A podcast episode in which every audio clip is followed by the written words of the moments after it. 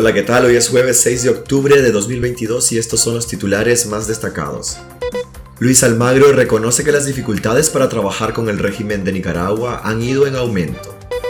Familiares de las ciudadanas francesas detenidas por la dictadura piden ayuda humanitaria.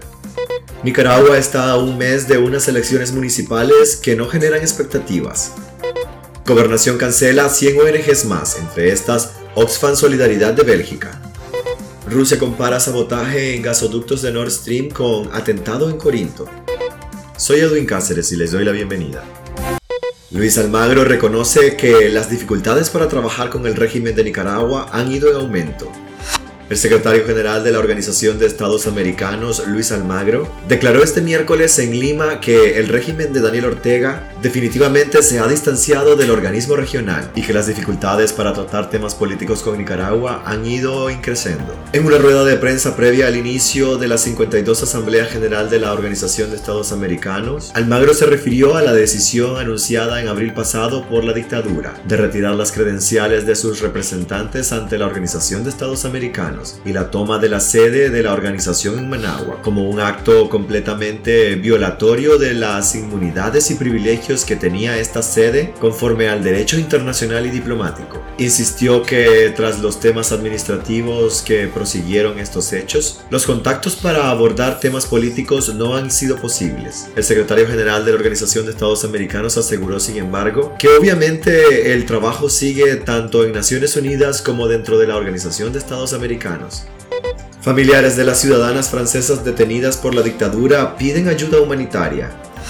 Javier Alberto Álvarez Zamora, esposo y padre de Janine Horliver y Ana Carolina Álvarez Horliver respectivamente, solicitó ayuda humanitaria para las presas políticas detenidas el 13 de septiembre por fuerzas policiales. Ambas son acusadas de los supuestos delitos de conspiración para cometer menoscabo a la integridad nacional y propagación de noticias falsas. El opositor explicó que su esposa es una sobreviviente de cáncer y se encuentra en remisión por lo que tiene que realizarse chequeos médicos periódicos, mientras que su hija Ana Carolina tiene problemas estomacales crónicos e infecciones recurrentes que indican la deficiencia de su sistema inmunológico, además de estar detenidas injustamente y por el simple hecho de ser familiares de un perseguido político, son personas con dolencias médicas crónicas y que bajo un cuidado deficiente se puede ver comprometida su salud e integridad física, explicó. El opositor Javier Álvarez denuncia que la policía detuvo a prácticamente toda su familia en represalia por no poder arrestarlo. No puede visitar a su esposa ni a su hija en la cárcel porque volver a Nicaragua le representaría encierro ya que también ha sido acusado por la dictadura.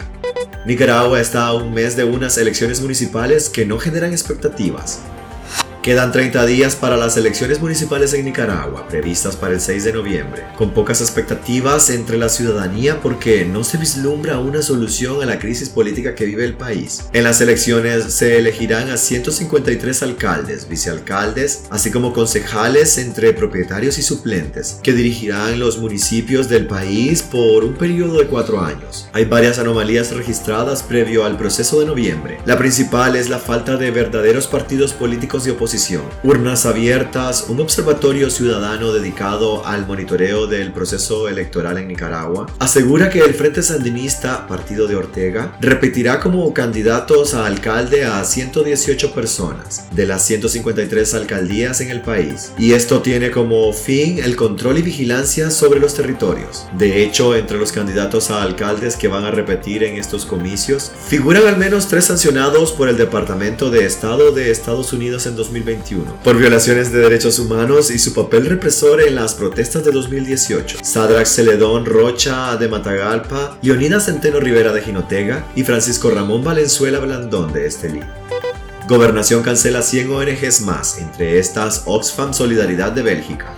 El Ministerio de Gobernación ordenó la cancelación de 100 organismos sin fines de lucro, de los cuales 63 son nacionales y 37 extranjeros. Según la dictadura, los 63 organismos nacionales cancelados estaban en abandono y llevaban entre 5 y 30 años de incumplir las leyes, mientras que a las ONGs internacionales las acusa de obstaculizar el control y vigilancia de la Dirección General de Registro y Control de Organismos sin fines de lucro del Ministerio de Gobernación. Entre los organismos cancelados se encuentran Oxfam Solidaridad, Originaria de Bélgica, y otro organismo internacional de cooperación holandesa, país con el que recientemente el régimen cortó relaciones diplomáticas el pasado viernes. En lo que va de este año, la dictadura ha cancelado al menos 2.202 organismos nacionales y extranjeros que brindaban asistencia a sectores vulnerables de la población. Rusia compara sabotaje en gasoductos de Nord Stream con atentado en Corinto. El secretario del Consejo de Seguridad ruso, Nikolai Patrushev, comparó este miércoles el sabotaje en cuatro puntos de los gasoductos Nord Stream con un atentado ocurrido en un tanque de combustible en Corinto en 1983. Patrushev intenta desviar la atención de los señalamientos de que Rusia sea el responsable de los atentados a los gasoductos Nord Stream, que son claves para el abastecimiento de gas a Europa. En 1983, Daniel Ortega responsabilizó a la CIA por la explosión de uno de los tanques de metanol en Corinto. Tres días antes había reportado que una avioneta disparó sobre los tanques. El presidente de Rusia, Vladimir Putin, acusó la semana pasada a Estados Unidos, Ucrania y Polonia de estar detrás del atentado de los gasoductos Nord Stream y Nord Stream 2, en cuyas tuberías se detectaron cuatro fugas en el mar Báltico. Pues hasta aquí quedaríamos este día. Gracias por acompañarnos y recuerden visitar nuestra web despacho505.com para ampliar y conocer más noticias. Y también en nuestras redes sociales aparecemos como Despacho505. Que tengan un excelente día.